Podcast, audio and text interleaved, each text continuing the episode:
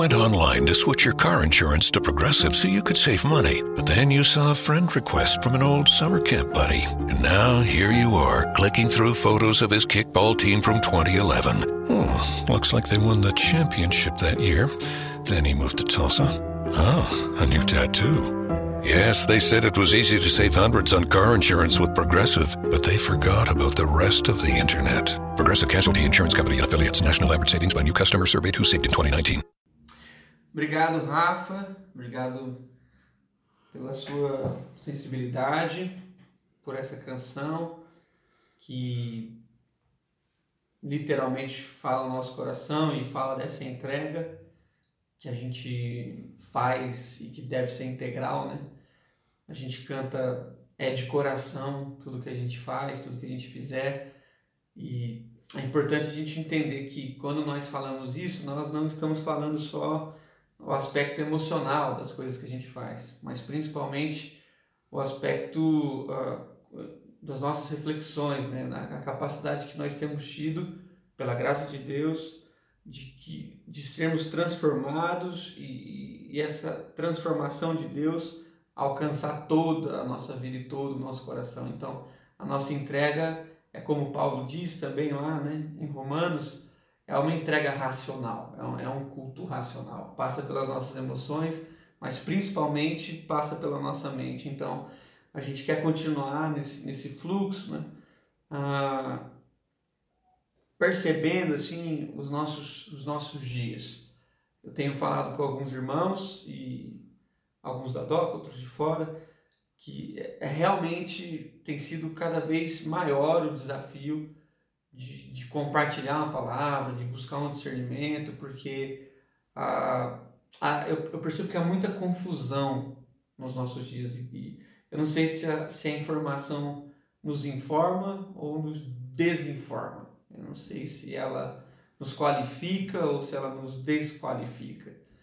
E eu creio que a, que a, que a medida exata para o nosso discernimento a, também é a, palavra de Deus. Não é só porque nós precisamos ter outros vínculos de informação, mas a palavra tem sido, pelo menos para mim, a, a grande fonte de esperança. Assim, a, a ideia principal de uma possibilidade de, de sanidade, de, de, de uma alma quieta, apesar de todo o caos. Então, eu creio que agora, entrando nessa sexta semana, como falei no início, né?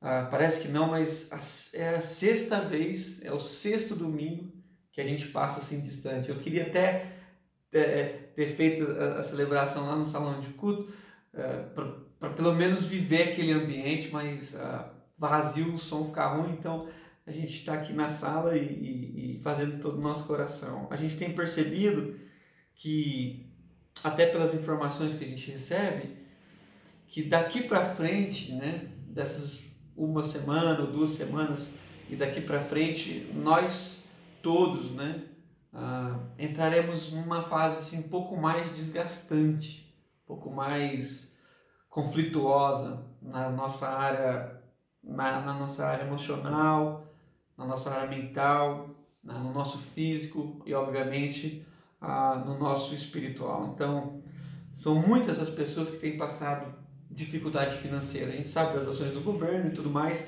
mas isso não, não dá conta de atingir todas as pessoas.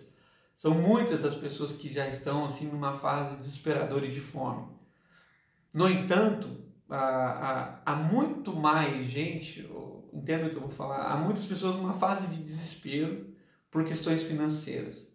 Mas a questão mental e emocional vai trabalhar quase que toda a nossa totalidade. Eu creio, e aí os irmãos sempre brincam comigo, né? O Instituto de Pesquisas Avançadas Daniel Coelho, né? Eu creio muito, é, é isso não é pessimismo, mas é uma percepção que quase todos nós seremos ah, ah, atacados na nossa área emocional, espiritual e física, claro, na nossa integralidade. Então, aqui na DOCA, a gente sempre dialogou muito bem com as questões emocionais, psicológicas, psiquiátricas. A gente sempre falou muito bem sobre a separação dessas matérias, o que é clínico sendo tratado com clínico, o que é espiritual sendo tratado pela espiritualidade. Mas é importante a gente entender que, principalmente no momento em que nós vivemos, nós precisamos considerar a nossa integralidade.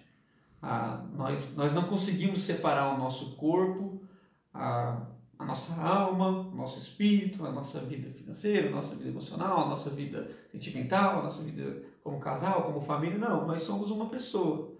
Nós somos uma pessoa que contempla algumas esferas, mas que é, é, é formada, ela, ela forma um, um ser integral. Então, nesse ser integral, nós temos percebido que quase todos nós, como nação e como mundo, viveremos alguns desgastes nessa área, principalmente emocional. E é por isso que eu quero refletir hoje e vou falar por algumas vezes a importância da nossa transformação de mente. Ah, nós somos o que nós pensamos. Ah, tudo que nós fazemos é fruto do que nós pensamos. Todas as nossas escolhas são frutos do que nós pensamos. Todas as nossas decepções refletem o que nós pensamos. Todas as nossas alegrias refletem, reflete, perdão, o que nós pensamos. E uma coisa interessante, até o nosso paladar reflete ao que nós pensamos. Então, nós temos a, a, preferência por algumas coisas como paladar porque alguém também nos ensinou a respeito daquilo. Então, à medida em que a nossa mente é trabalhada, a gente vai tendo preferências.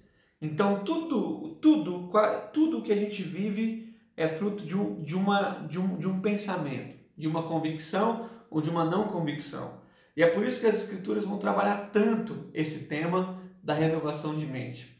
É por isso que a primeira pregação de João Batista é uma pregação que fala da renovação da mente. Quando ele diz lá, arrependei-vos, porque vos é chegado o reino dos céus, a palavra arrependei-vos, ela, ela, ela é a palavra metanoia, que significa mudança de mente. Talvez a melhor tradução fosse mudem de mente, porque vos é chegado o reino dos céus. Não é por outro motivo que também no Evangelho escrito por Mateus, a primeira pregação feita por Jesus também é a respeito da transformação da nossa mente. E também não é por outro motivo que se, praticamente se a gente fosse condensar o que o apóstolo Paulo ensinou, nós poderíamos condensar numa ideia da transformação da nossa mente. E para nós isso é muito forte, como Doca 12, né, que se remete lá a Romanos 12, e que lá no seu versículo clássico, né, o versículo 2, nos diz que a transformação da nossa mente é o que nos garante, é o que viabiliza a, a, a, o experimento da boa, da agradável e da perfeita vontade de Deus. Então, é só sendo transformados pela nossa mente que tudo que é de Deus, tudo que é vontade de Deus, que é boa, que é agradável, que é perfeita, fica mais claro para nós e é possível para nós. Então, tem muita gente achando, isso é normal, que a renovação da mente é para que a gente tenha uma vida boa, uma vida agradável e até uma vida perfeita. Quando que a renovação da mente apresentada por Paulo me parece ser a possibilidade de viver bem até nos piores dias e de entender na, a complexidade da vida e de entender que tudo, mesmo as coisas que a gente eh, não consegue compreender por completo, mas que tudo faz parte de um projeto perfeito de Deus. E que mesmo constrangidos, a nossa convicção pela transformação da nossa mente se mantém firme nesse fundamento. E a gente às vezes se constrange, mas a, o fato de ter, termos sido transformados por essa informação é suficiente de entender que há uma vontade soberana, que há uma vontade que vai ser, sem dúvidas nenhuma, concretizada. É por isso também que Paulo, quando escreve lá a sua carta à igreja de Filipos, tão famosa carta da alegria, carta de Paulo aos Filipenses, quando ele vai se despedir da carta, é, eu estava pensando nisso hoje, né? quando ele vai se despedir dos seus irmãos em carta, ele diz assim, no capítulo 4, versículo 8 e 9. Finalmente, irmãos, ou seja, indo para o fim, né? tudo que é verdadeiro, tudo que é respeitado, tudo que é justo, tudo que é puro, tudo que é amável, tudo que é de boa fama, se alguma virtude há, que se algum louvor existe, seja isso o que ocupe o vosso pensamento. Olha que interessante. E ele diz assim: o que também aprendeste, recebestes, ouvistes e viste em mim, isso praticai, e o Deus de paz será convosco. Então ele faz uma construção rápida, não simples, mas rápida, de que uma transformação de mente pode nos levar a uma prática onde a paz de Deus certamente estará conosco. Depois você lê com mais calma esse texto. Então, nesses dias, eu creio que nós precisamos considerar com um pouco mais de seriedade a, a importância de trabalharmos essa transformação da nossa mente. Porque se nós estamos sendo levados, e nós estamos sendo levados a uma vulnerabilidade estranha, até desconhecida, muitos de nós estão, está vivendo coisas e, e pensando coisas e falando coisas que antes era desconhecida. A gente está sendo levado para um desconhecido. E quando a gente está sendo levado para esse desconhecido, a nossa carne vai responder com mais rapidez. Quando a gente está sendo levado por uma vulnerabilidade não conhecida, se a reflexão, se a transformação da nossa mente não estiver em prática, é rápida a resposta segundo a, a nossa própria carne. Então, não é por outro motivo que depois de ter jejuado durante 40 dias, Jesus teve fome. E a primeira tentação então vem nesse tom: se és o filho de Deus, mande que essa pedra se transforme em pão.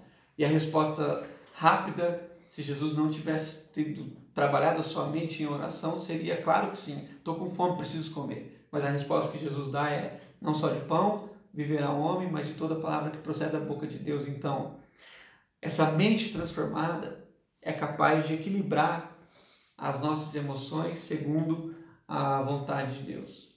E uma mente desequilibrada, uma mente não transformada, responderá com rapidez a respeito da nossa índole, da nossa carne. Quero passar um vídeo para vocês que, que mostra muito isso, é bem infantil, ah, mas, mas, mas traduz isso tudo e aí depois a gente, a gente volta a falar. O que que deu em você? Eu, eu, eu, eu... Por que me mordeu? Aí, na boa, é porque tu é o jantar dele. Quê? Como é que é? Que besteira. Ora, ora, Maurício, o que é uma simples mordida nas nádegas entre amigos? Vai, dá uma mordidinha. A festa acabou, Júlio. Seu plano brilhante fracassou. Que história é essa de plano? Seu amigo aqui é o que chamamos de uma super máquina de caçar e comer. E ele come caro. Ou seja, você. Que isso? Tá bom, Maurício. Eu admito, tá? Meu plano fracassou. Tá tudo perdido. Estamos amaldiçoados. As forças vão voltar e comer a gente com a boca. Por quê?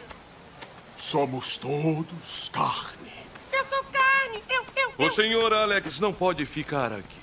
O lugar dele é com os da sua espécie, no lado da Ilha das Fossas. Pelo poder concedido a mim, pela lei da selva, blá, blá, blá, blá, blá, blá, blá. Vai embora! Fala sério, Alex. Você acha que eu pareço um bife?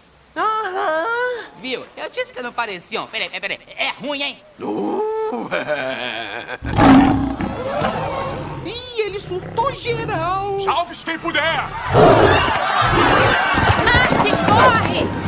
É,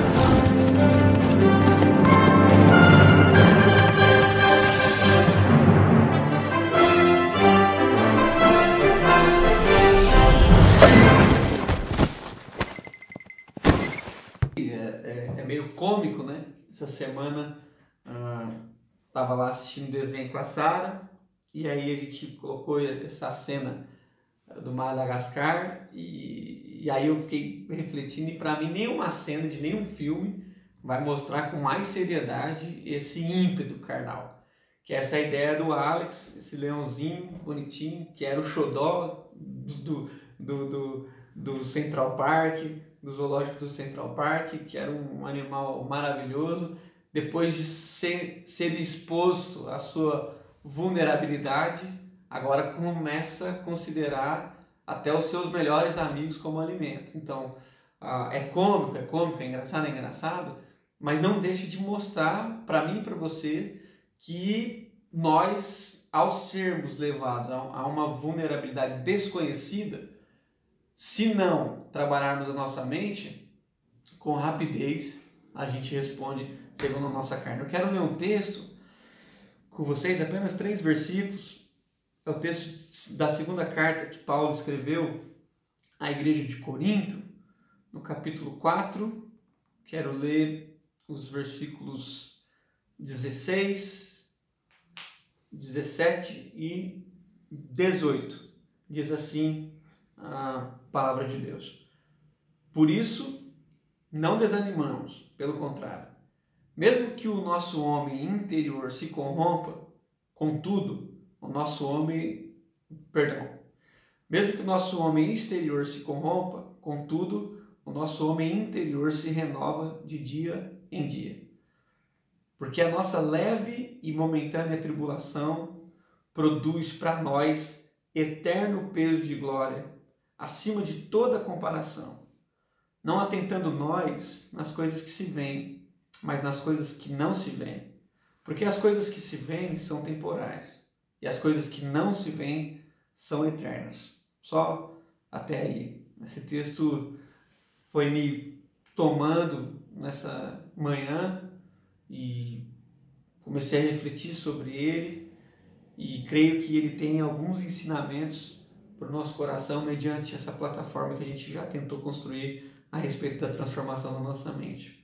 Bem, essa, essa carta, a segunda carta que Paulo escreve à, à igreja de Corinto, ela tem alguns temas, mas um dos temas que Paulo trabalha bastante nessa carta é a defesa que ele faz acerca do seu ministério apostólico. É interessante você perceber que durante a construção dessa igreja, alguns falsos mestres se infiltraram ali e começaram a questionar ah, o ministério de Paulo, principalmente o fato do ministério apostólico de Paulo. Por quê? Porque eles viviam uma ideia, uma máxima, que também é bíblica, que só é apóstolo de Cristo aqueles que estiveram com Jesus. E na concepção de muitas pessoas, Paulo não esteve com Jesus.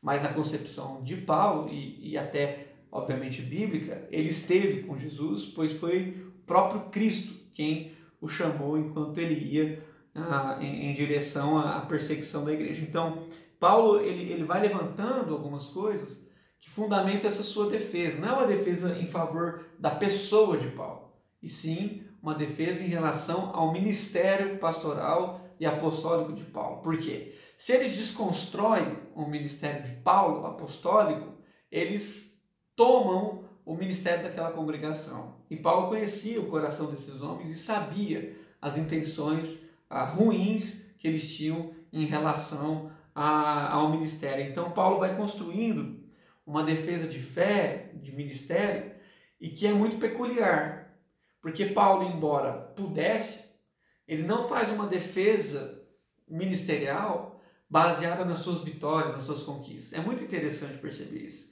Ele defende a sua autoridade baseado nos constrangimentos, nas tristezas, nas tribulações, nos sofrimentos. E isso tem que tocar um pouquinho a, a, a, o nosso coração, precisa dialogar um pouco com o nosso coração. Ao ponto de que lá no fim da carta, dessa mesma carta, segundo, da segunda carta, lá no capítulo 11, Paulo então ele, ele, ele fala claramente, ele vai dar assim um checkmate, falando assim, ah, vocês estão falando que eu não sou ministro de Cristo. E ele vai colocar assim o que na cabeça dele e, para o nosso coração testifica o, o seu ministério. E ele diz assim, lá no capítulo 11, versículo 23 a 28. São ministros de Cristo? Eu mais ainda. Em trabalhos, muito mais. Muito mais em, em prisões. Em açoites, sem medida. Em perigo de mortes, muitas vezes. Cinco vezes recebi dos judeus uma quarentena de açoites menos um. Fui três vezes fustigado com vara, uma vez apedrejado, em naufrágio três vezes, uma noite e um dia passei na voragem no mar, em jornadas muitas vezes, em perigos de rio, em perigos de salteadores, em, perigo, em perigos de patrícios, em perigos entre os gentios, em perigos na cidade, em perigos no deserto, no mar, entre falsos irmãos, em trabalhos e fadigas, em vigílias muitas vezes, em fome e sede, em jejuns muitas vezes, em frio e em nudez. Além das coisas exteriores, ao que pesa sobre mim diariamente a preocupação com todas as igrejas. Então perceba, ele vai construindo uma lógica de defesa ministerial com base nas adversidades que ele viveu e não nas conquistas, como é de praxes da, da religião. E aqui no texto que nós lemos do capítulo 4, se você tiver tempo depois, você lê, a partir do versículo 7, Paulo se coloca numa posição muito interessante. Ele se apresenta diante de Deus e ele se apresenta como um vaso de barro. Ah, apesar da sua força, né, Paulo é um homem forte, um homem rígido, um homem que não tem medo né, de, de uma briga, não tem, não tem medo de uma oposição, mas ele vai se colocar então diante de Deus como um vaso de barro. Por quê? Para demonstrar que diante de Deus ele era alguém frágil. Em outro momento ele vai dizer que de tudo que ele poderia se gloriar no Senhor, ele se gloriava nas suas fraquezas. Então, ele está dizendo aqui, em outros textos, que durante praticamente todo o ministério dele, ele viveu um constrangimento que ele chama de espinho na carne. A gente já falou isso em outro momento aqui. E que esse espinho na carne, em um momento ele orava para ser retirado, mas depois de muito tempo ele percebeu que era aquilo que regulava o ministério dele e que regulava a, o, o seu coração, a sua soberba, e que se Deus tirasse aquele espinho, provavelmente ele sairia do foco ministerial, do foco da vida de uma devoção. Então, o que mais chama atenção na vida do apóstolo Paulo, apesar da sua ciência, da sua sabedoria, de todo o seu estudo, todos de ser o maior autor do Novo Testamento, para mim, o que mais chama atenção na vida de Paulo é a capacidade responsiva das adversidades que ele tem. Ah, isso, isso sempre tocou meu coração, isso sempre falou muito forte ao meu coração, as minhas fragilidades. Eu quero aqui citar pelo menos três ocasiões que, que Paulo assim nos ensina muito de uma forma bem prática, né? Bem prática. A primeira delas está lá em, em Atos capítulo 14, quando Paulo ele passa por um momento muito terrível, ele é apedrejado, e um versículo chave para esse texto diz que ele, ele, ele, ele foi tomado como morto. Né? Ele foi apedrejado e as pessoas pensaram, morreu. E o mais rico desse texto é que o texto diz que no dia seguinte Paulo se levanta e começa a pregar de novo. Então, ele, ele, ele, ele é tido como morto, mas em pouco tempo, não sei como, ele, ele cria forças, obviamente, mesmo que cansado, mesmo que com dores, ele não perde tempo para pregar, para discipular. E o texto diz que no mesmo dia, né, no, no dia seguinte, ele voltou para outra cidade para pregar, para continuar a pregar. Então, muitos de nós, pelo menos eu, ah, viveríamos ali um período de, de murmuração, de, de, de tristeza profunda, enfim, ele não. Outro texto que sempre me tomou, já preguei aqui na DOC algumas vezes, já falei muito sobre ele, é o texto lá de Atos capítulo 16, quando Paulo é açoitado e preso, e ele e o texto diz no versículo 25 eh, que por volta da meia-noite Paulo e Silas cantavam louvores ah, e oravam a Deus. Esse, esse é um dos textos que eu creio que eu vou levar no meu coração até a velhice, até meus últimos dias. Ah, eu não consigo entender como isso é capaz. Um homem que levou vários açoites, várias varadas, está ali sangrando num lugar terrível, numa prisão terrível, decide então, por volta da meia-noite, cantar e orar a Deus. Um outro texto muito, muito especial, também em Atos, no capítulo 27, é um texto que narra ah, o naufrágio né, de Paulo, quando ele ainda era um prisioneiro. Né? texto diz que eles ficaram perdidos literalmente no mar e que eles ficaram por volta de 40 dias sem comer. Então, era, era, era uma tristeza tamanha, era uma, uma, um medo tamanho que eles já estavam há 14 dias sem comer. E o texto diz que Paulo chega nesse, em todas as pessoas e ministra ali no coração deles, falou assim, ó, um anjo me visitou aqui e Deus me falou que ninguém aqui vai morrer. O texto diz que eram quase 300 pessoas naquela embarcação. Estavam perdidos há, alguns dias no mar. E Paulo diz assim, podem acalmar o coração, ninguém vai morrer, então vamos sentar para comer. E o texto diz que ele pega o pão, pega o alimento, dá graças e reparte. Então ele faz literalmente uma ceia ali. E, e, e, quando eles encostam, quando, quando eles chegam numa praia, ah, cogitam matar os presos, com medo deles fugirem. E alguém diz: não, não, não, esse matar, Paulo é um prisioneiro. Então é muito claro que Paulo fez tudo isso sendo ainda um prisioneiro. Ele poderia ficar bem lá calado, ele poderia ter ouvido Deus e, e, e ter deixado os irmãos lá em desespero, poderia não ter repartido com ninguém, mas ele toma a frente, mesmo sendo um prisioneiro, e abençoa toda aquela comunidade de quase 300 homens. Então, essa capacidade responsiva ah, em meio às, às, às adversidades de Paulo, ela nos chama muita atenção. Nós poderíamos falar, obviamente, de Jesus, mas é bom também falar de pessoas que não são Jesus para nos mostrar que isso é possível, totalmente possível de ser vivido. Aqui, no texto que nós lemos, capítulo 4, Paulo nos dá um conselho. Eu queria dar aqui nessa manhã apenas um conselho. A gente fala de várias coisas, mas eu quero dar apenas um conselho que Paulo deu. O conselho que se encontra aí no versículo 16. Paulo diz assim: Não desanimamos. Não desanimamos. Em meio ao tanto de adversidade que ele narra um pouco antes nesse mesmo capítulo, ele diz assim: Nós não desanimamos. O conselho que eu queria dar para mim, para o meu coração, para o seu coração é não desanimarmos em meio às crises. Nós podemos viver eles a, a tribulações e, e adversidades diferentes. Mas esse conselho, por mais simples que seja, a, a, falou muito no meu coração e eu, eu quero muito dividir isso com você. Não desanime. Não desanime. Não desanime. Não, não, não deixe com que o desânimo roube a sua alma. Não deixe com que o desânimo roube a sua paz. E Paulo, ele, ele, ele tem essa prática muito forte, mas ele tem um conteúdo muito forte.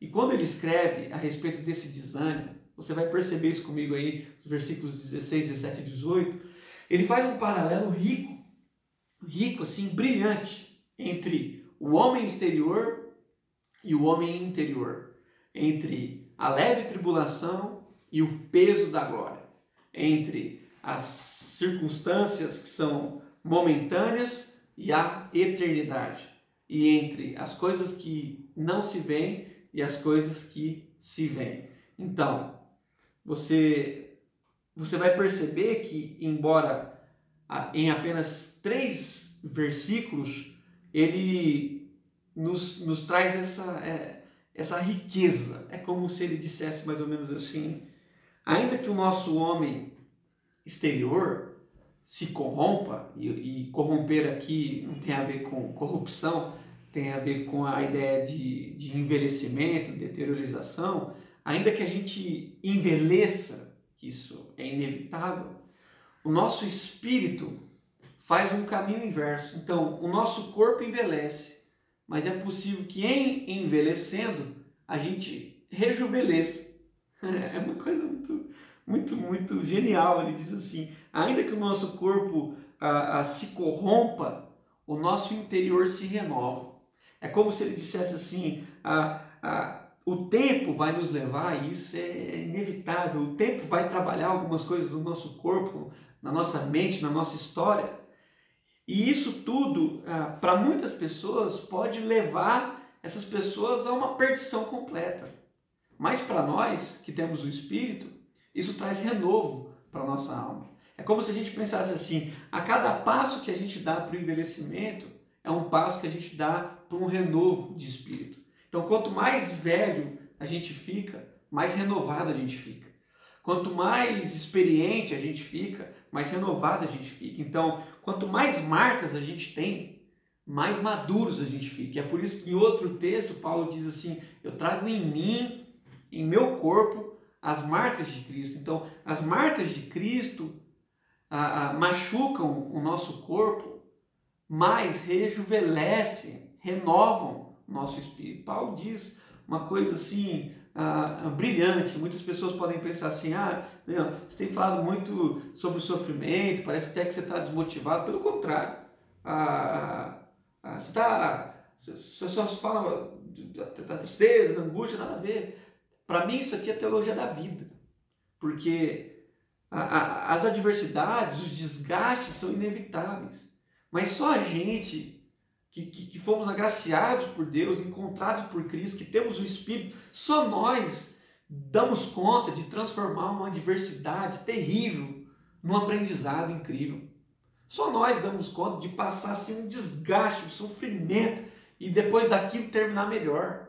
Só o Espírito pode trabalhar essas coisas da nossa vida. Então, para mim, para mim, essas dores, esses constrangimentos que eu e você podemos passar, isso não se compara ao que Deus pode trabalhar no nosso coração e o quanto a gente pode aprender com o Espírito. Então, Paulo está dizendo, ah, nós estamos envelhecendo, mas na medida em que nós caminhamos, nós também somos renovados pelo Espírito. Paulo diz, em segundo lugar, aqui uma coisa também muito interessante: ele diz que ah, as tribulações são leves.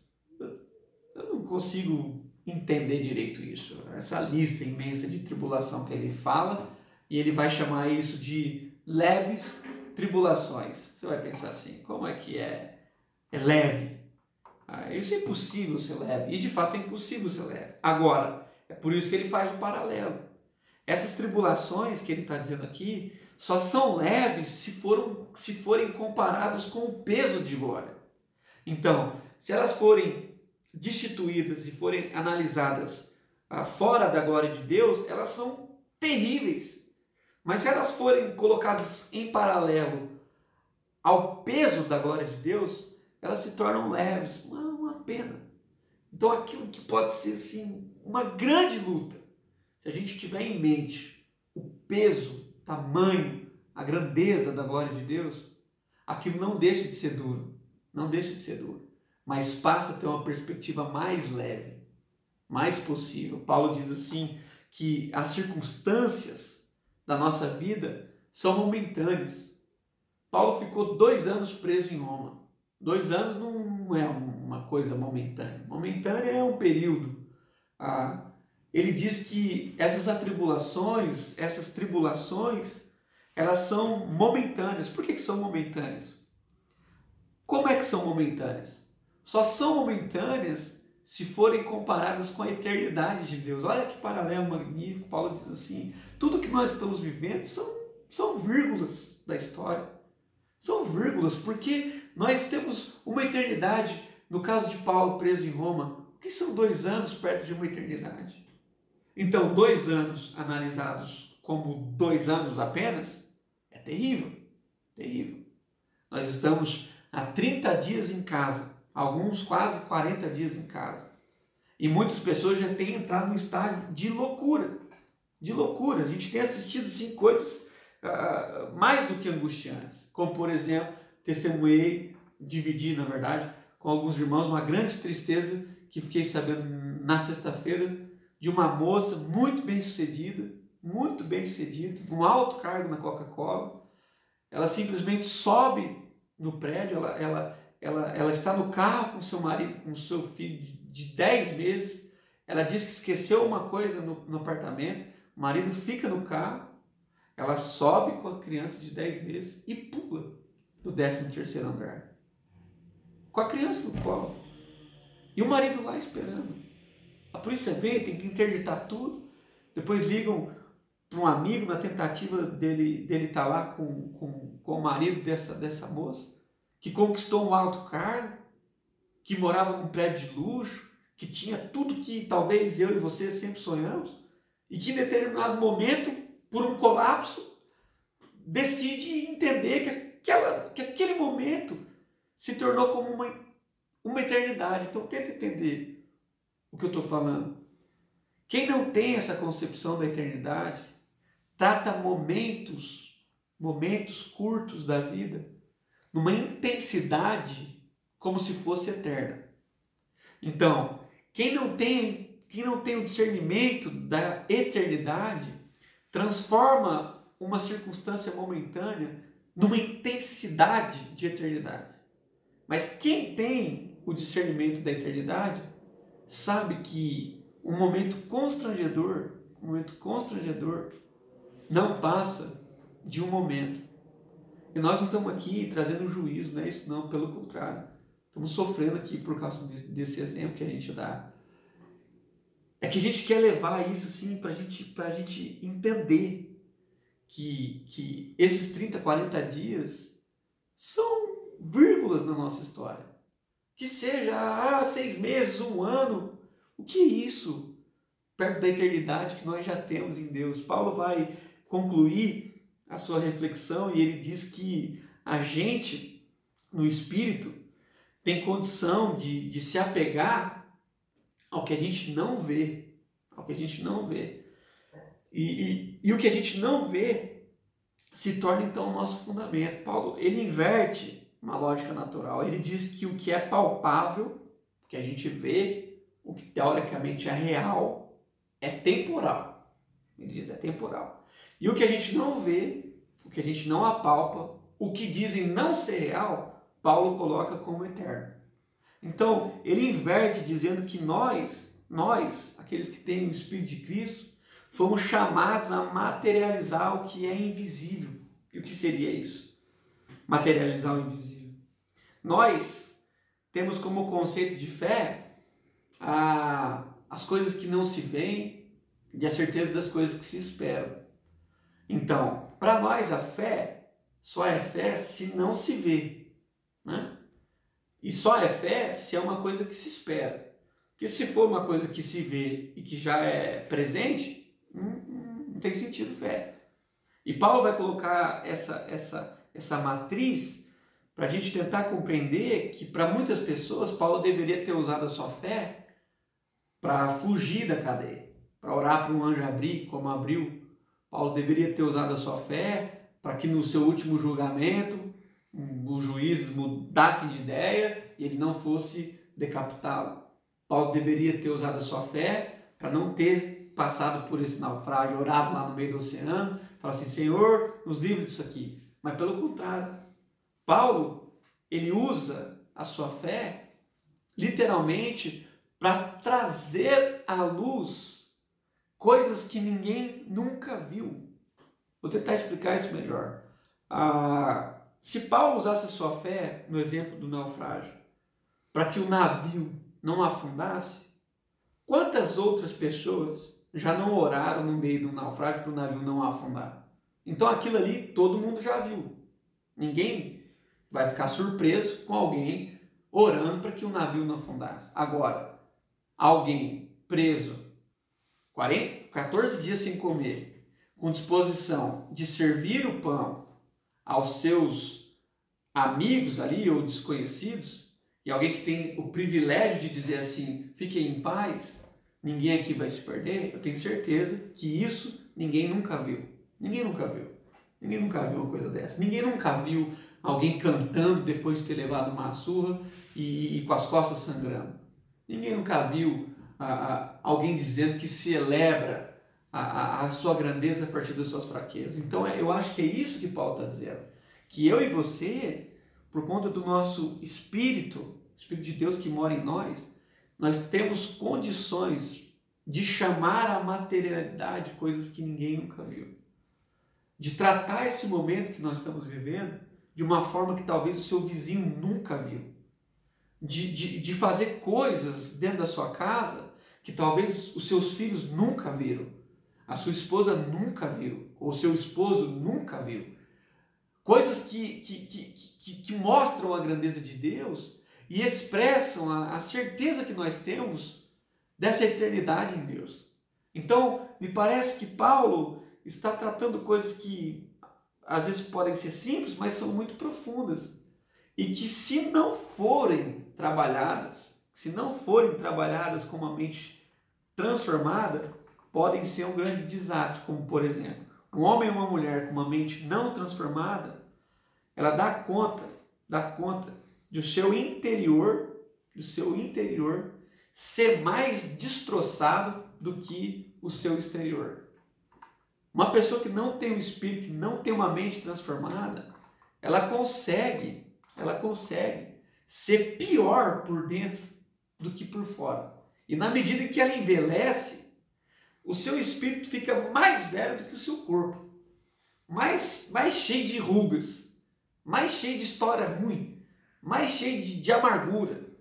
Então, a, nós sabemos que uma pessoa que não tem a mente transformada, ela pode tratar um, uma, uma, uma tribulação com o peso de uma tonelada. A pessoa passa por uma coisa ah, que não é a pior coisa da vida dela, mas ela fala daquilo com o peso de uma tonelada. E quando alguém fala da glória de Deus, ela consegue discernir a glória de Deus como uma coisa assim irrelevante. Então, o peso da tribulação é mais relevante do que o peso da glória de Deus. Uma pessoa que não tem uma mente transformada, ela pode trazer a intensidade de um momento curto na vida dela e desprezar a eternidade que, que ela pode ter em Deus. Então ela transforma um momento passageiro num momento eterno. Um momento eterno. Ela fala com aquilo lá com toda intensidade. Ela não consegue discernir que aquilo ali talvez amanhã mude. Que talvez no período seguinte seja resolvido. Ela coloca uma intensidade naquilo que, que, que ela fala como se ela estivesse vivendo aquilo ali por 50 anos, mas aquilo, aquilo aconteceu ontem e vai se resolver amanhã. Então o que, que é isso? Ah, é, é, fraqueza? Claro, claro que é fraqueza. Mas é uma fraqueza que é fruto de uma mente não transformada. Uma pessoa que não tem uma mente transformada só consegue trabalhar a sua fé com coisas que ela já viu, com exemplos que ela já viu.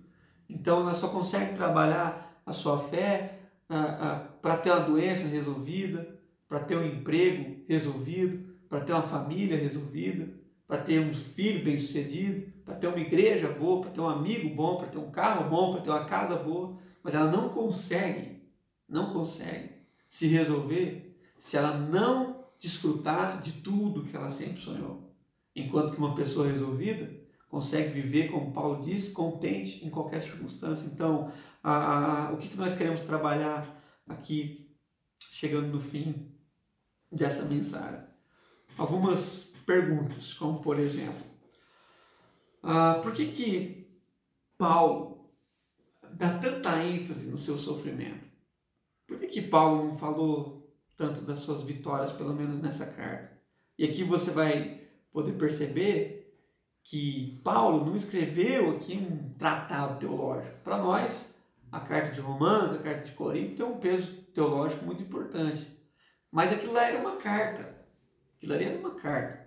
Era fruto de, um, de, uma, de uma relação. Era uma resposta a uma igreja que ele amava.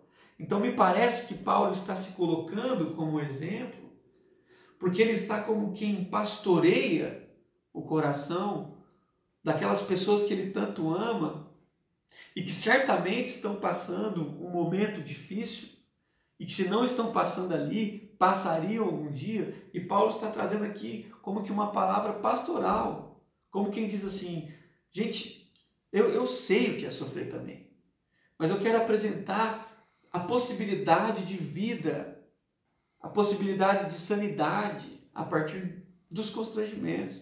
Eu quero apresentar a possibilidade eh, de um diálogo saudável a partir de um constrangimento.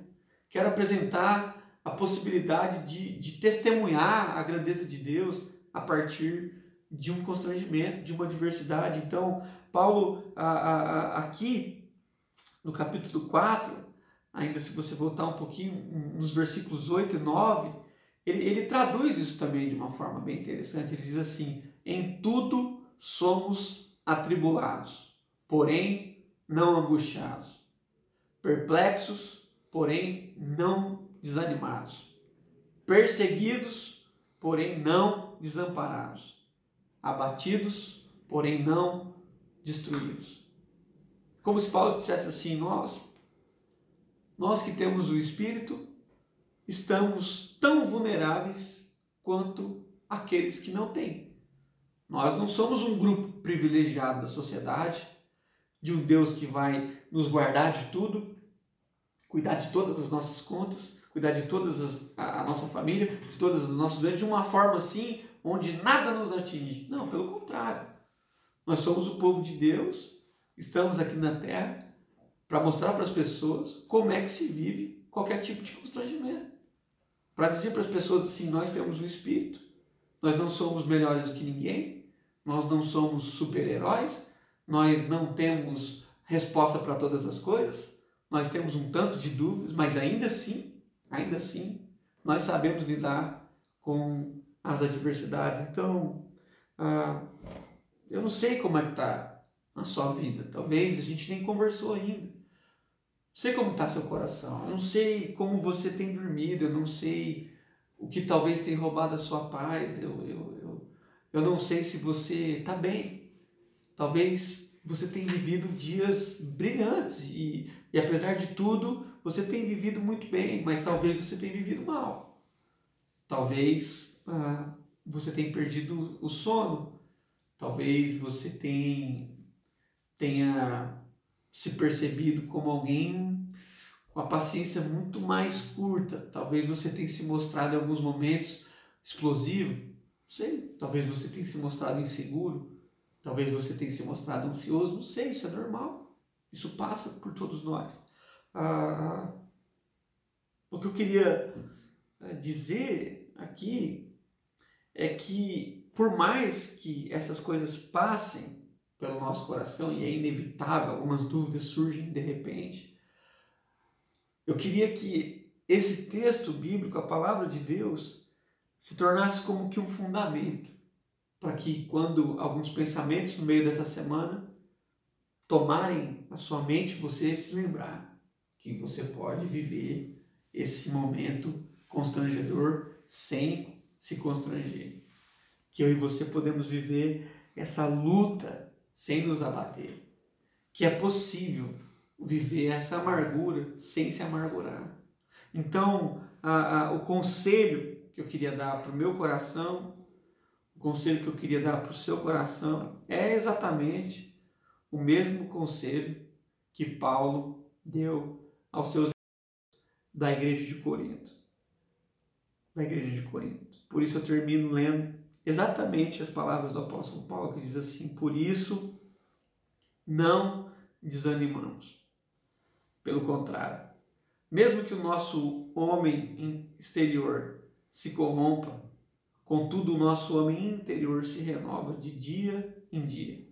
Porque a nossa leve e momentânea tribulação produz para nós eterno peso de glória, acima de toda comparação. Não atentando nós nas coisas que se veem, mas nas coisas que não se veem. Porque as coisas que se veem são temporais e as coisas que não se veem são eternas. Que Deus possa cravar essa palavra no seu coração, para que nessa semana, durante os seus dias, você reserve um tempo de meditação, de oração, de devoção, clamando a Deus por essa transformação para que eu e você possamos ser testemunhas claras e vivas de como é que se vive uma pandemia, de como é que se vive o medo, de como é que se vive a insegurança. Porque nós não estamos fora do medo, nós não estamos fora da insegurança, nós não estamos com as nossas contas seguras, com as nossas empresas resolvidas. Todos nós estamos aptos aos meus constrangimentos, mas nós temos fé de que nós vamos materializar coisas que ninguém nunca viu. E o nosso testemunho alcançará pessoas que deixarão de viver os momentos que são passageiros como eternos e passarão a entender a eternidade, levando aqueles momentos só como momentos e viverão em paz. Que Deus te abençoe. Queria orar com você mais uma vez. Pai, nós queremos assim agradecer o Senhor pela tua palavra nós sabemos que a gente lê esses textos e, pelo menos, a impressão que eu fico é que hum, eu estou muito distante dessa realidade, dessa possibilidade. Nós sabemos que o Senhor alcançou a nossa vida, o Teu Espírito mora em nós, e nós queremos crer que quanto mais nós caminhamos, quanto mais a gente envelhece, mais o Teu Espírito se renova sobre nós e mais a imagem do Senhor é formada em nós, mais transformados nós somos na nossa mente, nos nossos pensamentos, na nossa forma de ver a vida. Então quero orar mesmo pelo nosso coração, pela nossa vida, pelos irmãos que estão em casa, que é normal, alguns abatidos, alguns ah, angustiados, alguns ansiosos, normal. Mas nós queremos pedir, em nome de Jesus, que a gente saia desse normal. Que a gente saia desse normal. Que o Teu Espírito nos dê a condição de ir para essa transformação que muitas pessoas consideram impossível, mas que no Teu Espírito se tornam possíveis e se tornam testemunhos vivos ah, do Teu amor, da Tua graça. Nós não queremos viver tudo isso apenas para viver melhores do que os outros. Nada longe de nós isso. Nós queremos viver tudo isso para ser um sinal visível da tua graça, para que as pessoas possam ver que, que mesmo diante de tantas dúvidas, há pessoas que conseguem conviver com tudo isso por causa do Deus que elas servem, não por causa delas mesmas. Então, que nessa manhã, esse começo de tarde, que, que, que o Senhor possa trabalhar isso nas nossas vidas e que essa paz, que excede todo o entendimento, possa inundar o nosso coração, no nome de Jesus. Amém. Amém.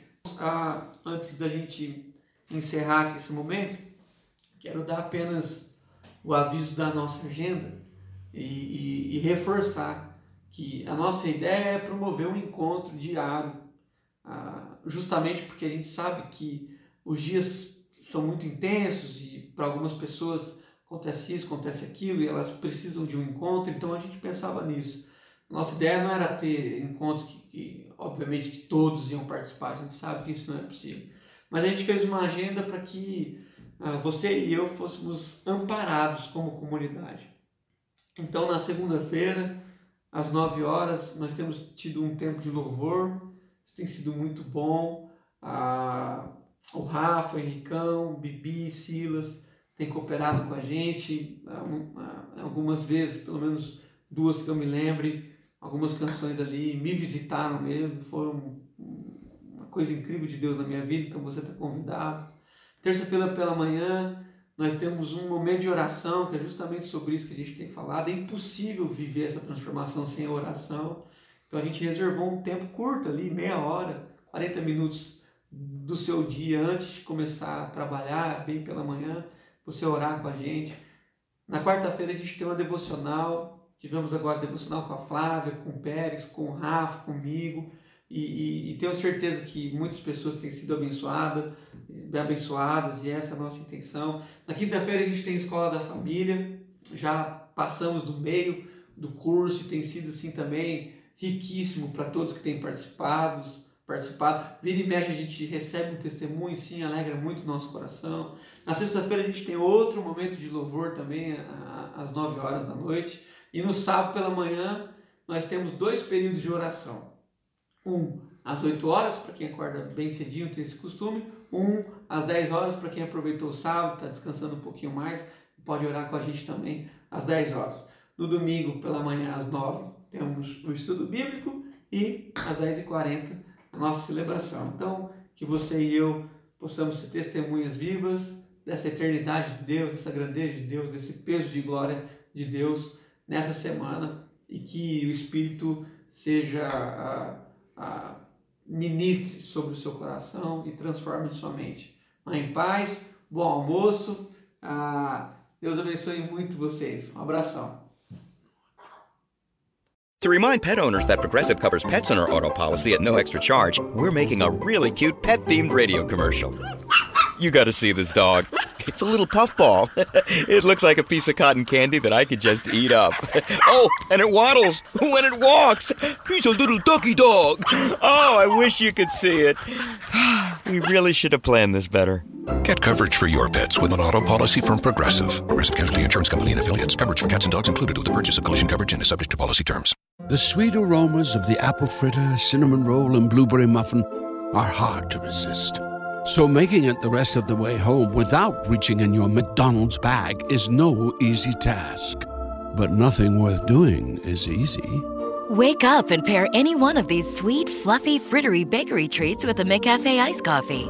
Get any size and any flavor for just 99 cents until 11 a.m. Price and participation may vary. Ba-da-ba-ba-ba.